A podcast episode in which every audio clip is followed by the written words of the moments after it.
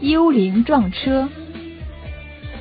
二零零八年七月八日，一场车祸带走了某市的一位医院的院长和他的助手。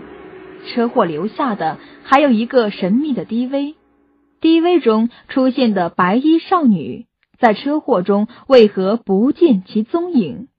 白衣少女何以酷似去世的护士？DV 中的疑点为何越来越多？是真有幽灵从中作祟，还是自导自演的一场幽灵撞车？谜团等待您的揭晓。近年来。越来越多的人有了自己的私家车，车祸也就随之层出不穷。但这些频发的交通事故究竟是意外，还是有人故意为之？或许有的车祸是出于驾驶员酒后驾驶或者疲劳驾驶，可是有的车祸却有着一些令人匪夷所思的原因。发生在二零零八年七月八日的一场车祸，就带着灵异的元素。这件事发生在某市的一位医院院长和他的助手身上。当天晚上十一点半左右，某市济民医院院长梅南和他的女助手何丽娜做完手术下班后，准备到市里去吃夜宵，再到娱乐厅放松放松。由于医院到市区约有五公里路，于是梅院长亲自驾着自己的宝马车。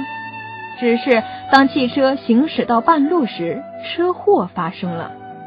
当交警赶到时，已经是车毁人亡了。为了找出事故的原因，勘查人员仔细检查了汽车的残骸，后来终于在车内的摄像机里找到了一段五分三十四秒的 DV 视频。上面记录了这起车祸的全过程。根据视频来看，他拍摄的是车内的场景，应该是乘车人自己拍摄的。开车的是梅南，那么拍摄的就只能是何丽娜了。勘察人员打开视频，在播放的荧屏里，人们看到了令自己不敢相信的场景。在 DV 里，当汽车开到一个偏僻路段时。突然发现，在汽车前方二十多米处，有一个人坐在马路中间。当车开近时，才发现那是一个身穿白色连衣裙的少女，正痛苦的呻吟着。梅南走下车，正想打幺二零送这位少女去医院，无奈电话无法接通，只好扶这位少女上车，并准备送她去市区的医院。勘查人员从画面中分析，何丽娜为了照顾少女，于是和她一起坐在汽车后座，摄像机依然正常工作着。只是每当镜头对准白衣少女时，画面和声音都会出现明显的干扰信号，但是其他一切正常。当画面播放到三分钟时，只听到何丽娜问那位白衣少女。小姐，您叫什么名字？怎么坐在路中间？受伤了吗？这时，白衣少女呜呜的哭了起来，说道：“其实我早在一年前的一次车祸中就已经死了。”梅南听了后，便转过头对何丽娜说道：“别问了，他大概受到了惊吓，所以才会胡言乱语。”这时候，虽然声音听得很清楚。但是由于严重的干扰，声音已经变声了。何丽娜听了便不再理会，谁知面对着镜头的白衣少女却越讲越伤心。就在五分二十八秒后，突然那位白衣少女一转脸，她原本清秀的脸上插满了碎玻璃，血淋淋的，好像一个狰狞的厉鬼。只听到车上传来惊恐的惨叫声。就在这时，画面出现了翻滚，随后一切都归于平静。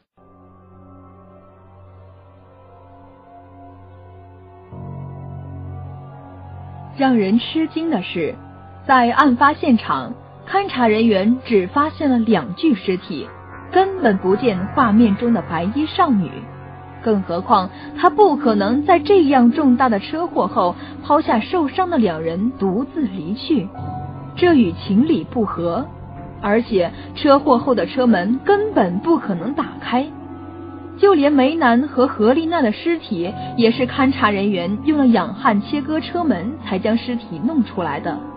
事后，据人们调查，济民医院确有一位名叫劳春燕的护士。在一年前死于车祸，而后经过多人对 DV 的辨认，确认那位画面中的白衣女子就是死去的劳春燕。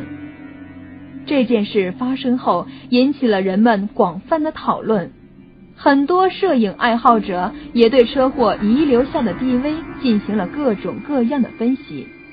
为了使案情水落石出，这件案件转交了刑警侦查大队。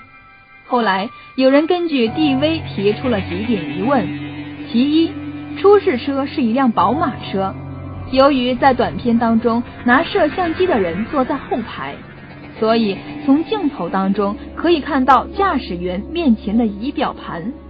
在这起车祸事件中，那白衣少女变成恶鬼前五秒钟的画面时，这时汽车的转速表显示。发动机转速不过是一千转而已，当时车速不会超过三十公里。为何车速这么慢呢？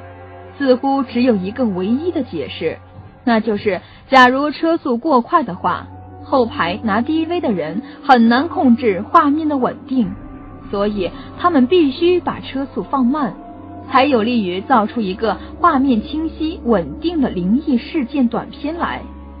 可是如此低的车速，又怎么会造成这样严重的车祸？因为就现场来看，被撞小车车身变形，车内两人全部死亡，能造成这样的损伤，一定是高于时速三十公里。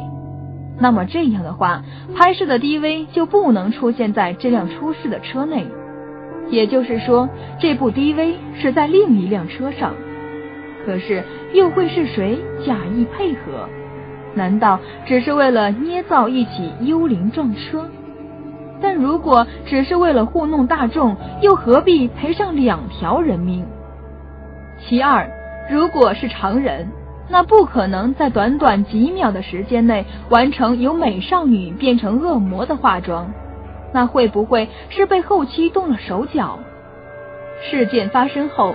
不少人之所以相信这是一起恶鬼撞车事件，是因为整个视频链接的非常流利，不见任何的链接点，尤其是美少女变恶鬼的这段，画面感很真实，很连贯。但视频播放到三分五十九秒时，有人发现这里存在一个明显的链接点，有连接点的话，少女就有足够的时间来化妆。完成少女到恶鬼的转变，只是在少女化妆时，难道梅南和何丽娜不会有疑问吗？毕竟完成一个恶鬼的妆容还是需要一定技术和时间的。如果他们注意到了，又怎么会发生后来的悲剧？而且在夜间高速行驶的车上，白衣少女如何能在没有他人协助的情况下自行完成化妆？我们在之前的画面当中看到的只是白衣少女，并未见她携带任何的化妆工具。更何况车祸后，勘察人员只在车内找出两具尸体。那么，那位凭空消失的白衣女子又去了哪里？如果她是鬼，这一切自然好解释。可是，如果她不是鬼，那他如何从车祸后严重变形的车中离去？是有人协助吗？如果是这样，那么这就是一起故意谋杀案。只是这起撞车策划者究竟又有着什么样的目的？是什么样的深仇大恨让他狠下杀手？这一切都有待调查的继续。不过，根据这几个疑点。这起离奇的车祸也被列入重案组凶杀系列，只不过这究竟是恶鬼行凶，还是有人故意为之，还有待调查。但是真相只有一个，一切终将水落石出。